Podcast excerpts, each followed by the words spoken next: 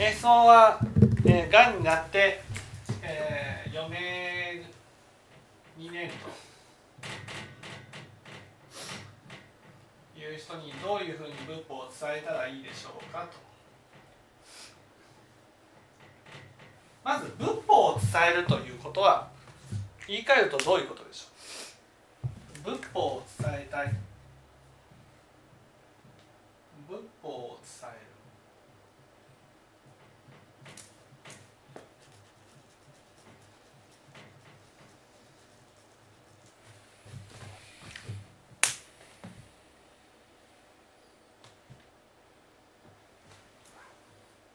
心が穏やかになってほしい、うん、ああ心が穏やかになってほしい。ね。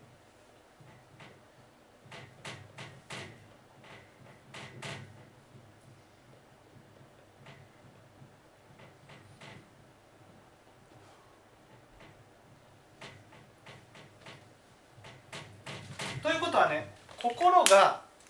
心が穏やかになればそれは仏法を伝えたっていうことですよそういうことでしょ？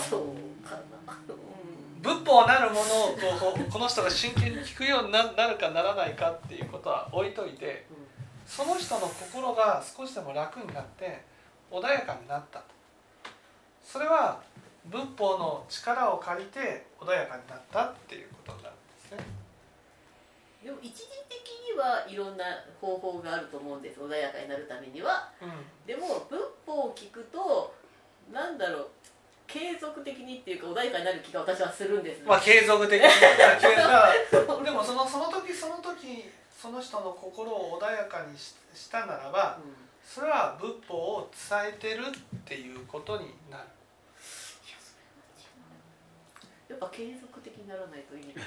あ理論理屈ではなくてってことそうそうだから仏法なるものを話をすることが仏法を伝えるんじゃなくてその人の苦しみを抜くように抜くように接してあげることね、だけでもそれはその人としてはね仏法を、ね、伝えてもらってるってことになるってことなんです最終的にねいやそんなになんかいろんなこと知ってるけどなんでそんなにしてるんですかと。聞かれたらねいや実は仏法を学んでるからですよと。あこれが仏法なんだと。そこで初めて仏法が聞きたいってなってもいいと思うんですけどでもその人今はもうがんで余命2年とされたわけです。ね、余命2年となった。この時にどうしたらその人の苦しみを抜いてあげられる、ね、あげられるか。それが大事なんです。だからこの人にどうしてあげたらいいか。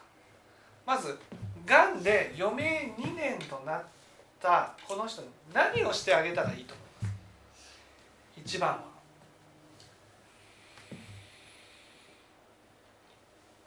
いや今おっしゃってたようにいろんな不平不満とかそういう思いがあったとしたらそれを聞いてあげる。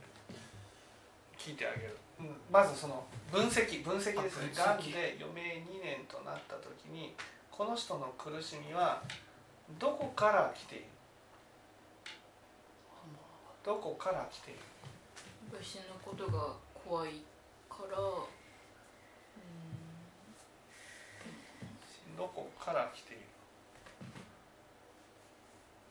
どこから？この人の苦しみは命が宣告されてるから。どこから来ている？この人の苦しみ。なんで不平不満を言うんですか？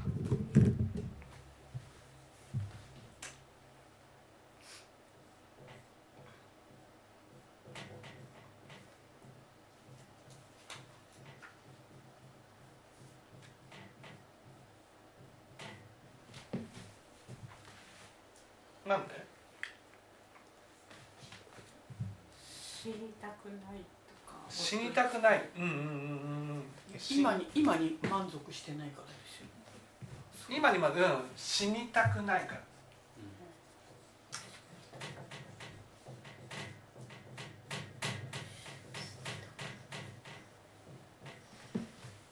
死にたくないっていうことと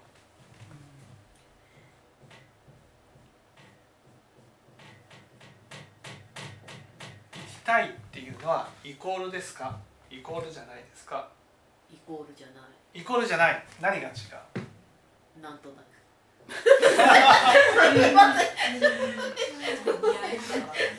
正直に答えます死にたくない。とないイコール行きたくない。は全然違う気がする。し死にたくない行きたい行きたいから死にたくないじゃでも生き生きる目的とかなんか生きる喜びとか知らない人でも死にたくないと思うじゃないですか。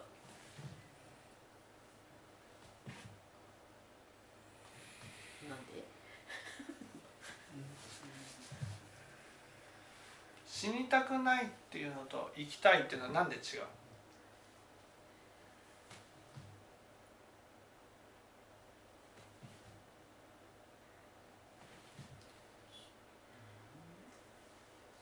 何が違う？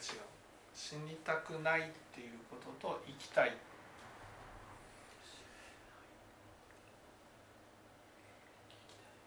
死にたくないっていうのは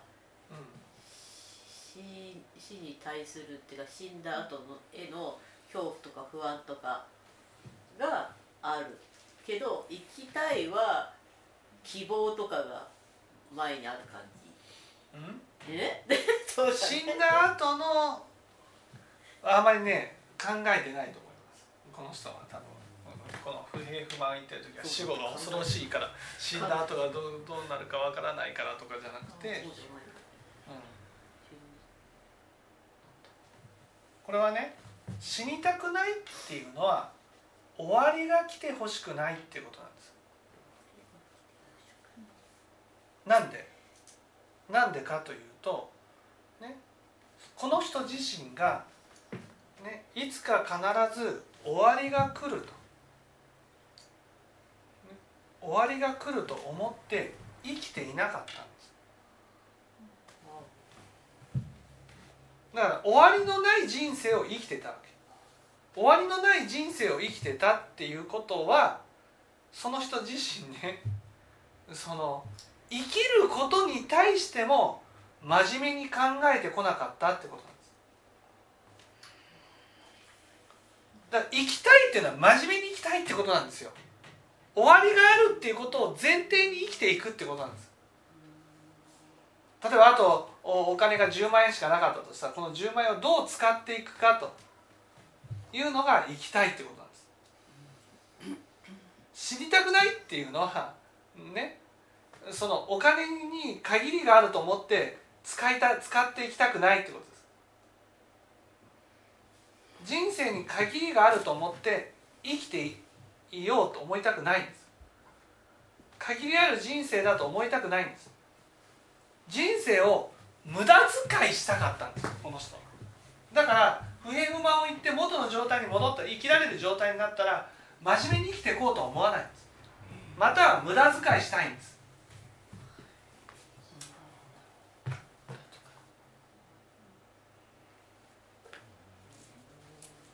だからこの人この人の苦しみはねね真面目に生きてないのにね終わりが来ることが嫌なんです。人生を真面目に生きていたわけじゃないのにつまり人生ってもっとなんか本気になる時がある。ちゃんと生き生きないといけない時が来る。その時が来るまでなんかなんとなく生きてていいって思ってる。でなんとなく生きてた。なんとなく生きてたらがんで余命2年ってなって、ね、終わりが告げられたってことなんです。じゃあその2年間をどう生きようかではなくて、ね、もう2年間って突きつけられた時点でなんでもう2年しかないんだよっていうふうに言ってるわけ。だからこの人に仏法を伝えるっていうことはね残り2年をどう生きたらいいかことをね真面目に考えてもらうことが大事なわけです。そのためにはねまずは現実を受け入れさせないといけないわけ。現実を受け入れさせるっていうのはねずっとまあ分かりやすく言えば仏教の教えから言うとねその私たちは、何かをする範囲に範囲になる。何かをすると範囲になる。それを定位に戻して次に移る。それを定位に戻して次に移る。定位に戻して次に移るってことが大事なわけです。定って何ですか？定位っていうのはいわゆる例えばカーテンを閉めた状態が定位だとすると開けた状態がねはい。もう定位に戻すっていうのは元の状態に戻す。元の状態に戻して一日を終わらせていかないといけないわけ。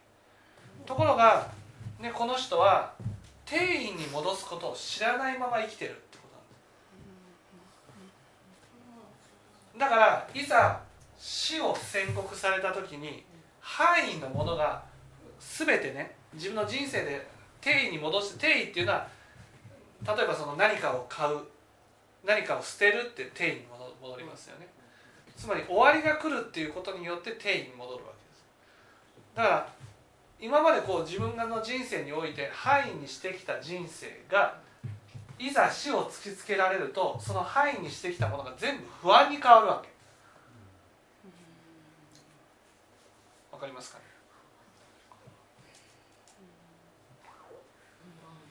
つまり何一つ人生にけりをつけてないわいわゆる今まで言うその就活みたいなことをしてこなかったってこと？けまあいや就活そうこの人は図らずとも人生の就活に入ったわけ。就活に入るっていうことはね今までこう貯めてきた執着みたいなのを全部捨てて心を軽くして死を迎えていかなくちゃいけないわけですよ。例えばその人生において何かを手に入れてこうかき集執着でかき集めてきたとしますよね。そのかき集めてきたものっていうのは仏教から言うと全部範囲にしてきたものってことなんです。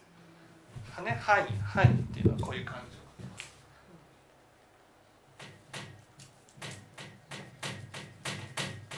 定位っていうのはこういう感じ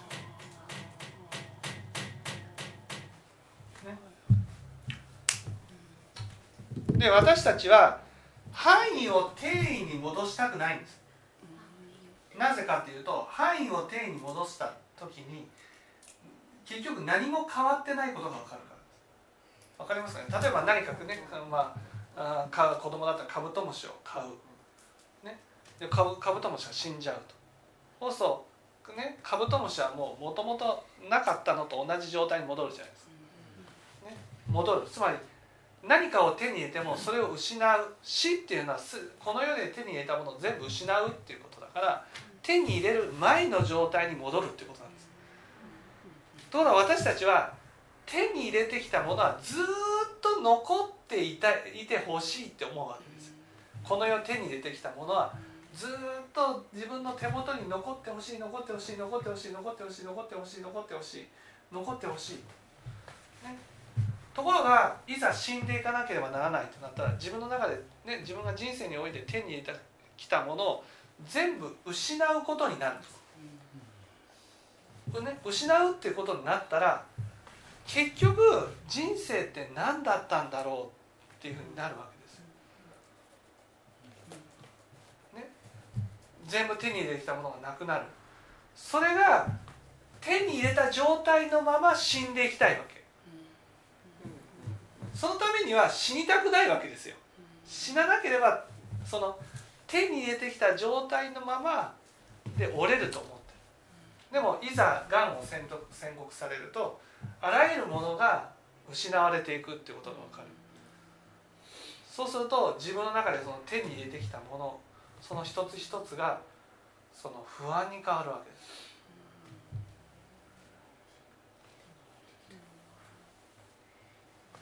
だから自分の心の中に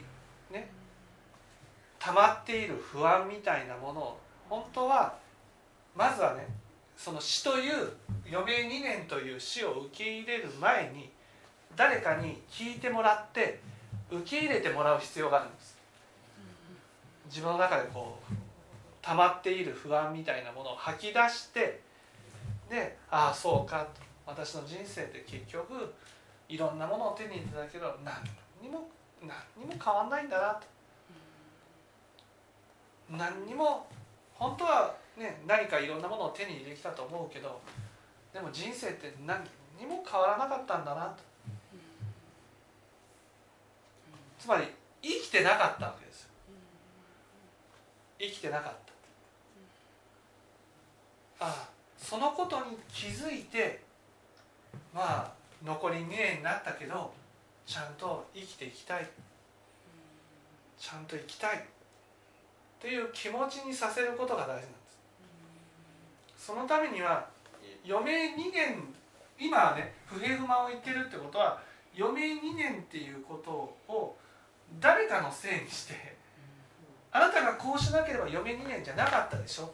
ということがしたいわけ。受け入れられないってそう受け入れられない。受け入れられなかったらね仏法っていうのはね余命2年と受け入れて残りの2年をちゃんと生きたいって思った時に聞くものなんですよ。人生を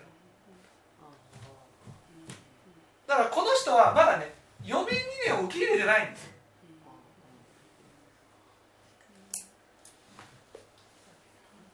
その人にね仏法を伝えるってなったらね仏法を聞けば余命2年が4年90年になるんですか？なるんだったら聞きますっていう話だ。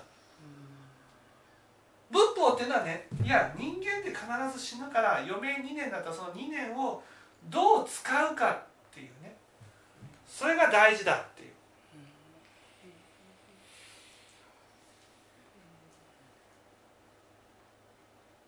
どう生きるかなんです。どうその時間をどう生きるか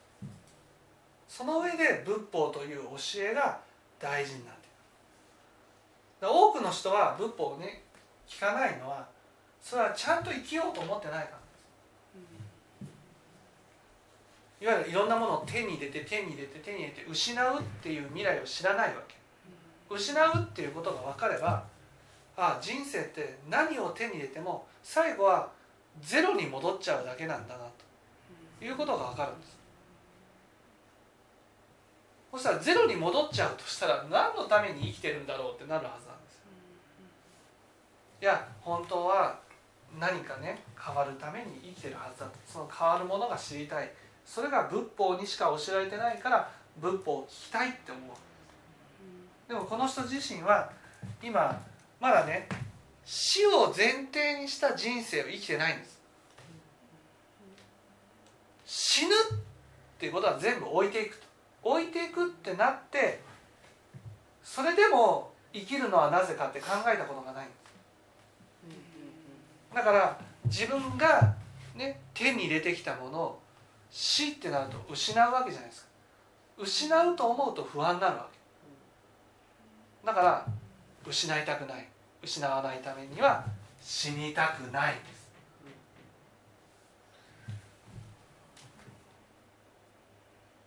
ゃんと生きるって何ですか？ちゃんと生きるっていうことはね死を前提にして生きる。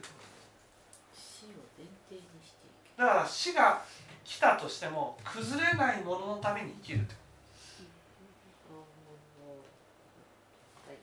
ね、だからそれは私たちのこの心ね心は死んでも続いていくから心を変えるために生きるっていうふうになるこの心を苦しみに満ちた不安に満ちた心を幸せな心に変えるために生きるってなる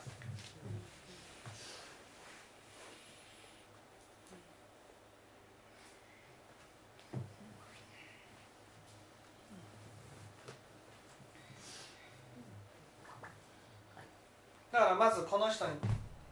ねこの人はその死っていうのがバーンときて自分の今までこうなんていうんですか手に入れてきたものがわーっと失っていくっていうその現実みたいな。それがまだ耐えられない。だからそれをまず話を聞いてあげてねいやさぞやお辛いでしょみたいな感じ「いや辛いんです」こうやって話をしてきて聞いて聞いて聞いて聞いて聞いて聞いて人生ってそうなんですね。全部失っていくんですねって受け入れることができたらそれだけでも心が穏やかになる。そこでいや残り2年ねどうやって生きていきましょうか。なった時にいや仏法がいいですよ。仏法は幸せになるための教えですから。そこで初めてそうですね。仏法を聞いてみましょうね。いう気持ちになるってことです